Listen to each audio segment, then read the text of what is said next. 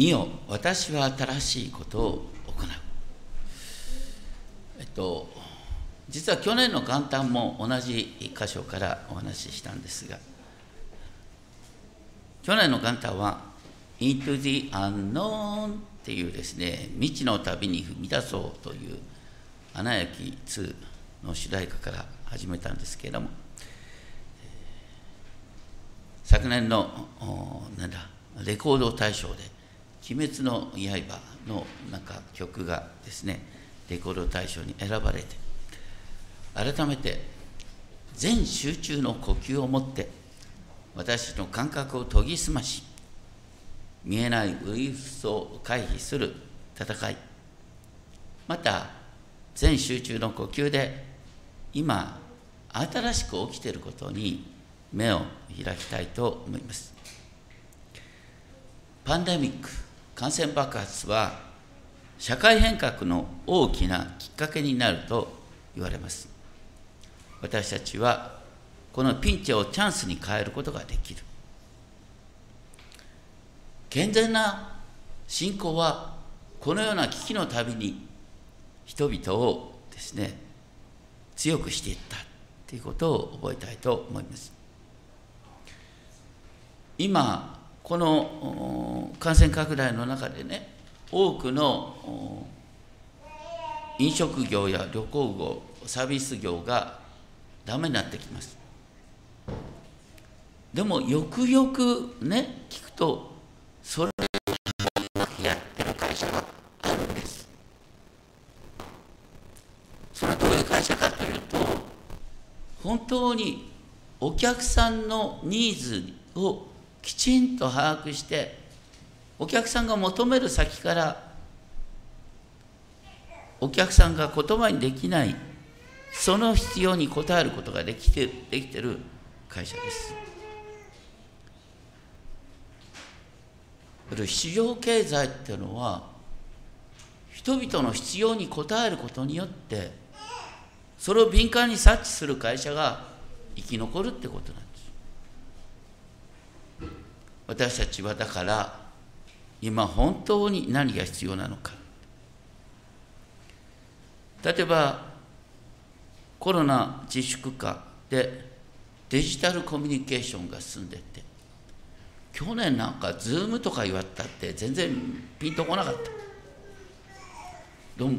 本当にうちの教会でほとんどねズームに対応できない人いないんです。90歳超えるご老人だってそうなんです。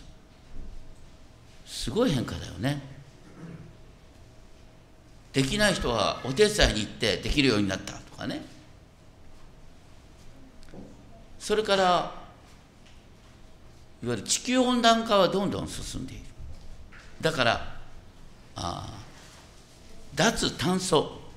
ということでね二酸化炭素を排出しない。エネルギーの開発っていうことが今課題になっています。昨年末株価はついに30年前のバブル高値を目指して上昇を続けた。いや日銀がどんどんお金をね出してるもんだからそのお金の行き場がないくて、えー、市場に回ってるってのはそれはその通りなんですけれども。でも同時に成長している会社高く評価されている会社ってのはあるんです。そこに社会の変化を暗示させる印を見ることができます。今芽生えている新しいことがあるんだ。っていうことを覚えたいと思います。イザヤ書43章全体で覚えたいんですけれども恐れるな。という言葉から始まります。イザヤ書43章1節の4行目ですね。恐れるな。私があなたをあがなったからだ。あなたの名を私は呼んだ。いわゆる救いは神様の一方的な働きから始まっている。神ご自身が私たちの名を読んでくださったところから救いが始まっている。そして主は私たちに断固としてあなたは私のものと語りかけ神のものとされた民の歩みがあなた方が水の中を過ぎる時も私はあなたと共にいる。川を渡る時もあなたは押し流されず火の中を歩いても焼かれず炎はあなたに燃え尽かない。海も山も川も火山も創造された全能の神が私はあなたと共にいる。だから大丈夫なんだ。今年もいろんなことが起こるだろう。だけど神が共にいるから大丈夫なんだ。新型コロナウイルスはどこにあるかわからない。でも神が共にいてくださるなら私たちはたとえ感染したとしてもたとえ命を失ったとしても永遠の命はすでに与えられている。もちろん私たちは感染を、ね、避けるための最大限の注意をしますけれども神の見許しなしには誰一人として感染することはないんです。だから恐れるべきはウイルスではなく神ご自身なんだ。っていうことがクリスチャン信仰のアルファでありオメガなんです。ウイルスあの神以上にウイルスを恐れるってことはあってはならないこと。そして3節で「私は主あなたの神。イスラエルの聖なるものあなたの救い主である」この聖なるものっていうのは神様は私たちのあらゆる人間的な想像を超えた。またこの世の力の観念も超えた。絶対的な方である。だから私たちは地上の権力者などを恐れる必要はないんだ。それが不思議にエジプトをあなたの身の代金としクシとセバをあなたの代わりとするっていう表現になります。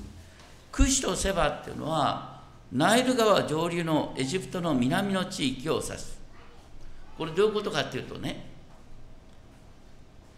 あのバビロン帝国を滅ぼしたペルシャ帝国がエジプトの南部、ね、エチオピアまでも支配権に収めようとして、ね、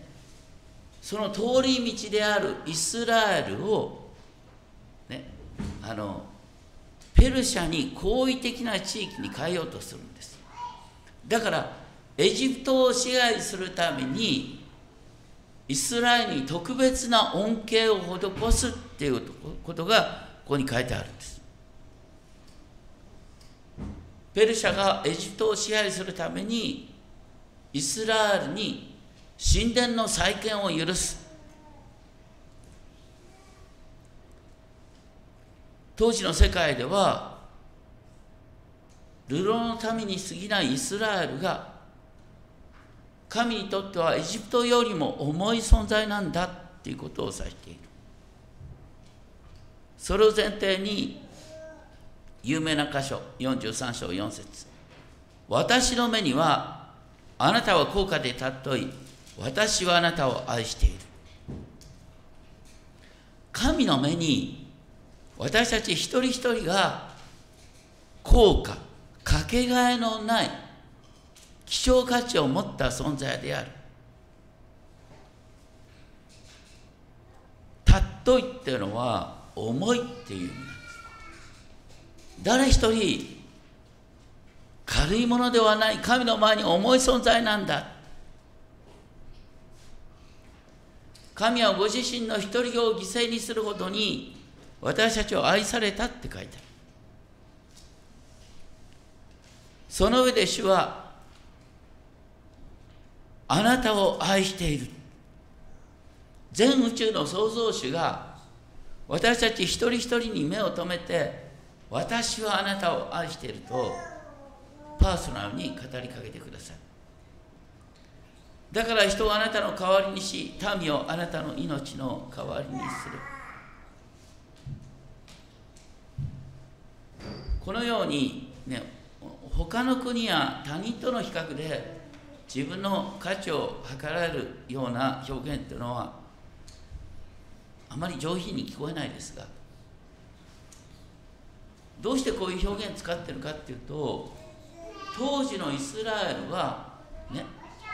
いつも問題があるたびに北につくか南につくかっていうことでね要するにエジプトが迫ってこようとすると、ね、北から来るバビロンだとかペルシャに頼ろうとするんです。でペルシャが自分にとって危ないとなるとエジプトに頼ろうとするんです。皆さんがいる職場でね大体職場っていうのは権力者同士の争いがあるんだ。でどっちの権力者につくかっていうんでさちょっと迷うよね。でその関係をうまく保ちながら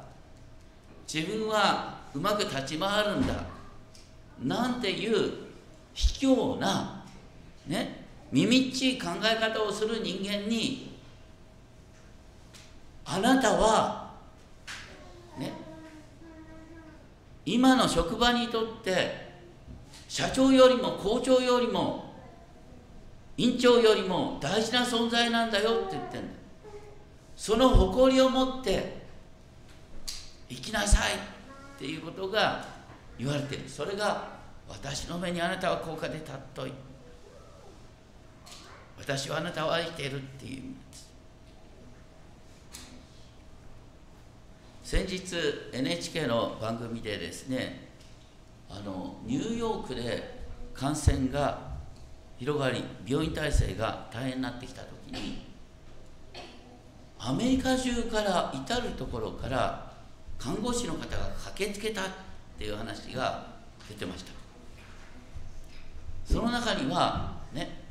まあ、子供がある程度の一定の年齢に対してて放っておいていいっていう形になったもんだから家族を置いてニューヨークに助けに行った。一定期間。その間子供は心配してる。夫も心配してる。本人も心配してる。だけどそうせざるを得ないんだってニューヨークに駆けつけた。一定期間が終わってねカンザスだったかどっかの田舎に帰る時にね PCR 検査を受けてあ陰性だった。助かった。帰ることができる。涙を流しながら子供あって涙を流しながら喜んでいた。考えたらさ家庭を犠牲にしてまでなんでニューヨークに助けに行くの？それはその人が自分が神様から特別に期待されてる存在だっていうことを自覚してるから。かけがえのない存在であるっていうことを自覚してるからまた南アフリカっていうのはあの非常にですね貧困が多くてあのある地方ではですね若い人が生きていこうと思ったらギャングになるしかないっていうのはね。でそういう中であのギャングから牧師になった人がいてこの感染爆発の中であの若いギャングを束ねてであの支援物質を配っている。それを通してあのギャンググループ同士にかあの戦い合うんだけどそれを和解に導いたなんて話が出てます。この感染爆発の中でそのように新しいことが起きてる。でそれをできる人っていうのはどういう人かっていうと自分が神様から愛され特別に期待されてるっていう自覚を持ってる人なんです。あなたにしかできない働きがあるんだっていうことを覚えたいと思います。そしてイザ書40章43章のこのですね5節から9節のところで主がね四方の国に散らされたイスラエルの民をもう一度約束の地に集めると約束しながらねイスラエルがいかに盲目で耳が聞こえない民であってもイスラエル以外に神を証しする民はいない。だから本当にイスラエルを神のもとに立ち返らせて神の証人として用いようっていう神様の意図が出てきます。それが43章10節。あなた方は私の証人。私のしもべなんだ。イスラエルが神の証人であるっていうことは、ね、新約ではですね第一ペテロ2章の9節10節の有名な言葉があります。第一ペテロ2章9節10節、これはどっちかというと違法人クリスチャンを中心た人々に対して、ペテロが語ったこと。あなた方は選ばれた種族王である祭司聖なる国民神のものとされた民です。それはあなた方を闇の中からご自分の驚くべき光の中に召してくださった方の栄誉をあなた方が告げ知らせるためです。あなた方は以前は神の民ではなかったのに今は神の民であり憐れみを受けたことがなかったのに今は憐れみ憐れみを受けています。私たちは神の憐れみを受けたものとしてそして神様の素晴らしさを証しするために選ばれている。そして10節でこれはあなた方が知って私を信頼し私がそのものであることを知るためだ。そのものって言葉はあの私がそのものであることを知るっていうのは英語で I am he とか言って I am he と書いてあって何も分かんないよね。要するに描きようのない存在神様っていうのはなんかこう描かれるっていうよりは私たちは神との交わりの中で体験するしかないんです。神に祈り神がどのように私を助けてくださるかっていうこうパーソナルな体験から神の存在を私たちは証しするんです。そして私は主っていう言葉注意して主っていうのは太文字の主ヤーバ。私は私はあるというものであるということを言いながら神が全ての存在の源であり全てを全ての存在に意味を与える方。私の他に救い主はない。そしてあなた方に他の救い主はいなかったでしょうと言って主の言葉私は神。だこれから後も私がそれだ。私の手から救い出せるものはない私がことを行えば誰がそれを戻し得よう以前ですねあなたの神は小さすぎるといういいタイトルの本がありました。Your God is too small、ね。サタンは私たちに現実を歪めさせる2つのレンズを与えてるんだよね。1つのレンズは何かっていうと神を遠く小さく見させるレンズ。もう一方のレンズは何かっていうと目の前の問題をね、現実以上に大きく見せようとするレンズ。そのレンズのために神が小さく見える。目の前の問題が大きすぎるように見える。それに対してここでは繰り返されるのは私が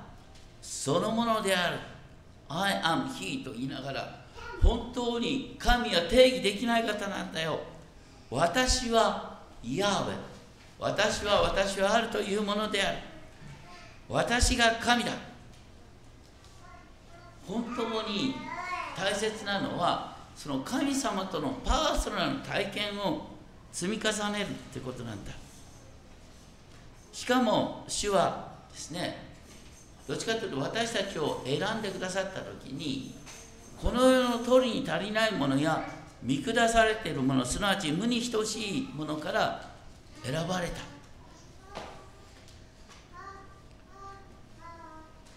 神様の物語の中では私が私たちがこの世的に小さければ小さいほど弱ければ弱いほど主にある逆転を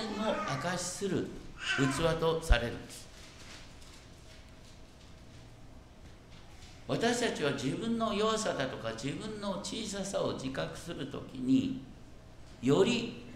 現実を見ることができる。また人の痛みを知ることができます。強すぎる人はね人の痛みが分からない。弱さとか愚かさを自覚してる人は人の痛みだとか問題を自分のことのように受け止めることができる。そこからで出てくるのがうめき。うめきってのは悲しみですね。絶望的な悲しみの表現。あのちょっと「鬼滅の刃」なんて読んでない人にちょっとねあの縁遠い話になるかもしれないけど読んでる人にとっては分かる話「鬼滅の刃」ね。あれであのなんで人が鬼になったかっていうストーリーも描かれるんだよね。鬼になった人ってのはなんかやっぱりすごいうめきだとか問題を抱えてて強くならなければっていうことで永遠の強さを求めて鬼になっていくんだよでも片方であのそのうめきながら、ね、家族のうめきの中であのどうにかして鬼を倒さなきゃいけないって思ってあの鬼をやっつける側に立っていく人もいるんですよね。そして自分の強さっていうのは人を助けるために与えられているものなんだっていうことを自覚していざとなったら、ね、自分の身を犠牲にしてでも人を助けるためそのために自分の強さが与えられてるんだっていうふうに自覚する人が最終的にね助け合ってあの鬼の大将をやっつけてるわけです。実はそこにあの聖書の大切な御言葉が生きてるんです。鬼滅の刃読んでる人はこの聖書の箇所を知らなきゃダメなんだ。ルカ12章48節。ルカ12章48節を読まずして鬼滅の刃を読むとあなたは悪霊に捕らえられるなんて。聖書的な視点から読まないといけないねこれもね。ルカ12章48節にはこう書いてある。多く与えられたものは皆多くを求められ多く任されているものはさらに多くを要求される。神様が私たちに何らかの賜物を与えておられるのは私たちが神様に応答するため。神様から多くのお金を任されたり権力を任されているのはより神から要求されるものが多いということです。私たちは誰一人自分自身の徳のために神から賜物を与えられている人はいないんです。自分自身のために神様から強さを与えられている者はいないんです。全ては他者のため。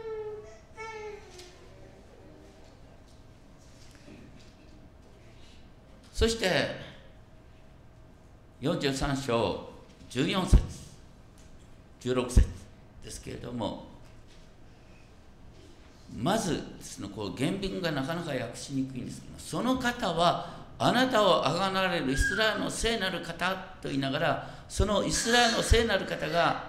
何をしてくださるかっていうことが続けて書いてある14節の続きであなた方のためにバビロンに使いを送り彼らを亡命者として下らせカルデ人をその歓喜の船からね下され言ってるカルデア人ってのは当時バビロン帝国の中心的な民です。イスラエルの民を虐げてるもの。だからイスラエルの民を虐げてる高ぶった者が神から裁かれる、ね、立場が逆転するんです。虐げられているイスラエルの民が神の前に高価で尊いものとされ、ね、イスラエルを虐げられている者が神様から、ね、亡命者のような存在へと落とされる。そして15節私は主あなた方の聖なる者イスラエルの創造者あなた方の神王である。イスラエルの創造者。面白いです神様がイスラエルを創造したんだ。同じように神が私たちを永遠のご計画の中で選び私たちを創造している。クリスチャンになってもですねあの自分の出生ねあんな家に生まれたせいでこうなっちゃったなんてさ自分の出生を恨んでる人がたまにいるんですけどもそれはクリスチャンとしてありえないのよ。クリスチャンであるっていうことは自分が生まれる前から神によって選ばれて神の選びの中であのど田舎に誕生しまたあの争いに満ちた家庭の中に誕生し、ね、あの親のもとに自分は、ね、生まれさせられたんだ。それは神様がそれを通して私を整えるためだって理解するのがクリスチャンであるってことなんです。神の選びの中で自分自身の生まれ育った環境を優しく見直すことができるようになるってことが実はクリスチャンとして成長するってことなんです。そして私たち一人一人にとっての王それがイスラエルの神なんだっていうことを言っているそして主はこう言われるとおっしゃりながらその方は海の中に道を道を強い流れの中に通り道を設け戦車と馬強力な軍勢を連れ出された。彼らは皆倒れて起き上がれず刀身のように消えたと言って、ね、私たちの神はかつてイスラエルの民をエジプトの奴隷状態から解放しエジプト軍が追ってきた時にエジプト軍を海の真ん中に沈めた神なんだ。その神が新しいことをするんだ。でその上でただ注意書きが書いてある。18節。さっきのことを思い出すな。昔のことを思い巡らすな。さっきのことに心を止めるな。昔のことに目を留めるな。言ってることは何かっていうとですね神様はかつてね、あの出エジプトの時海を真っ二つに分けるようなことをなさってくださった。そのように神は何でもできる方なんだけど昔の成功体験をにこだわってはいけないっていうことなんですねイスラエルの民神様は繰り返しですね神の救いの歴史を思い起こしなさいっていうことが語るんだけどもイスラエルの民はかつてですねアッシリア帝国を退けた時にね本当に神様に祈って神様がアッシリア軍を一夜のうちにですね滅ぼしてくださったっていう体験があるもんだからアッシリアに勝利した体験があったもんだからバビロン帝国に負けたんですよ。わかる？アシリア帝国に勝った時の体験があって、ね、神様はねのあの軍隊が来たら神ご自身が退けてくださる。我々エルサレムは決して滅びることがないって言って誇った結果としてバビロン帝国が来た時に滅びたんです。これはあの日本で言うとね日本が日清日露の戦争に勝ったことがね第二次大戦敗北の一番のきっかけになるんですよね。第二次大戦の時にねあの外国の軍隊が日本軍を見てこう言ったって言うんです。日本は日露戦争の戦略と日露戦争の道具を使って第二次大戦を戦って負けたんだって言うんですよ成功体験は必ず失敗につながる。現代の日本の最大の問題は何かある人が言ってました。要するに60年代70年代の高度成長期のパターンを今も引きずってる。一番それを引きずってるのは何かっていうと中央官庁です。まあ省庁のね再編もあったけど基本的に同じパターンを続けてる。前例に従う。何かあると前例なんです。新しいことをやって何か危険なことにね直面した時にあらかじめ失敗した時にどう説明できるかっていう説明の書類を一生懸命整えることにもう本当に力を注いでる。そういうことに対して私たちクリスチャンっていうのは4000年前の歴史を知ってるのがクリスチャンでしかも私たちの国籍は天にあるってからだから私たちこそがですね世の常識から自由になれると思いきや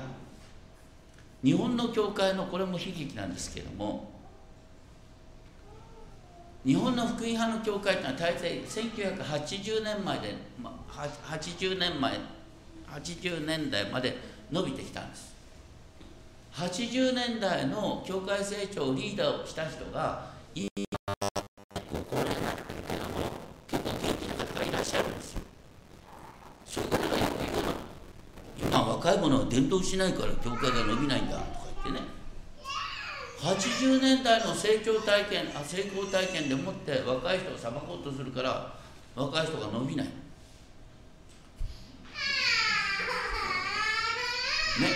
身を新しいことをするって神様おっしゃってる。新しいことが目覚めて芽生えている。それをあなたは知らないのかって言ってる。新しいことが芽生えようとしてる時に新しいことに気づかないのは過去の成功体験に縛られている人なんです。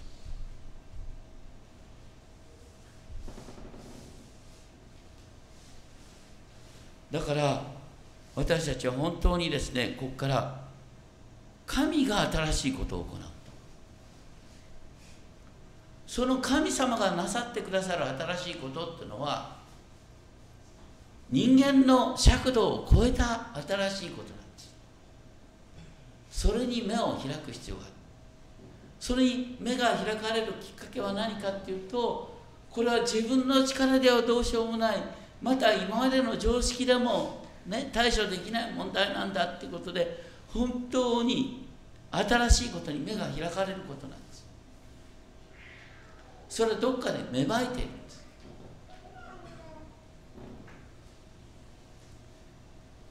そして19節20節でね。神は荒野に道を荒れ地に川を設ける。野の獣が私を崇める。ジャッカルやダチョウさえもジャッカルやダチョウっていうのは呪われた動物の代名詞のような存在だったんだけど。そのジャッカルやダチョウさえも神を崇める。神様は荒れ地に道をね、荒れ地に川を設け今新しい道を開いてくださるんだ。そしてこのまとめとしてこの民は私のために作った彼らは私の栄誉を述べ伝えよう。神様のために作られた民は神の栄誉を述べ伝えることができるんです。どのように私たちの目が開かれるかっていうことで改めて覚えたのはローマ人の手紙の8章の22節。ローマ人の手紙8章22節で書いてあるのはね被造物のうめきを聞くってことですね。被造物がうめいている。この世界にうめきがあるんだっていうことに対して自分の心を開いて共にうめくってこと。で次8章23節に書いてあるのは精霊を受けている私たち自身もうめいている、世界のうめきを聞いて自分のうめき自分の心の中でどうしたらいいんだろうってうめくんです。どうしたらいいんだろうってうめいてる時にそこで何が起こるかっていうと精霊ご自身が言葉にならないうめきを持って私たちのために取りなしてくださるということですね。被造物のうめき私たちのうめきそこに生まれるのは精霊のうめき。精霊ご自身が私たちのために取りなしてくださることによって何が起きるの？ローマ8章っていうとその後有名な箇所があるよね。神を愛する人ね神のご計ご計画に従って召された人のためには全てのことことが働かされて益とされるということですね。全てのことが共に働いて益となる。そのような変化はうめきから始まる。どうか本当に現在のどん詰まりの状況さまざまな問題に対して本当にね過去の成功体験だとか人間的な解決とかね考える以前に本当に主の前に思いうめいて主ご自身が新しくしてくださることに目を開かれていきたいと思います。この後ですねあの共に賛美をしたいのはあのドン・モーエンが作ったですねあの God will make our way 主は道を開かれるっていう歌をですねちょっと歌いにくいですけれども共に味わってみ、たいと思います。あの歌詞はこんな風になってます映りますでしょうかで God will make our way where there seems to be no way 神は道を作ってくださる道が何もないと見えるようなところに He works in ways we cannot see He will make a way for me 神は私たちが見えない方法で働かれ私たちのために道を作ってくださる He will be my guide hold me closely to his side 神は私の導き手であり私をご自身の懐に抱いて With love and strength for each new day 愛と力を日々新しく与えてくださり He will make a way, He will make a way 神は道を作ってください By the roadway in the wilderness He leads me 神は荒野に道をね私神が荒野の道に私を導かれることがあっても